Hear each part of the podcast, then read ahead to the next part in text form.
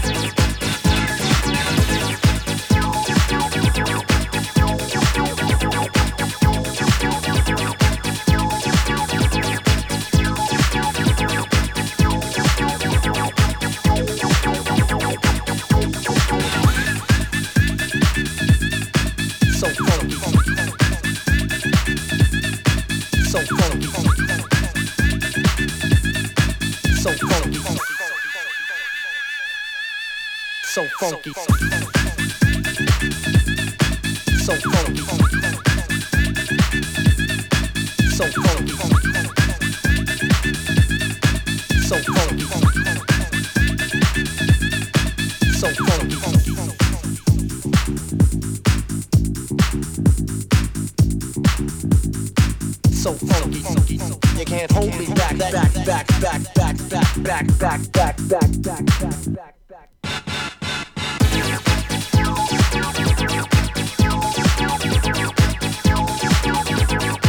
So funky, You can't hold me back, back, back, back.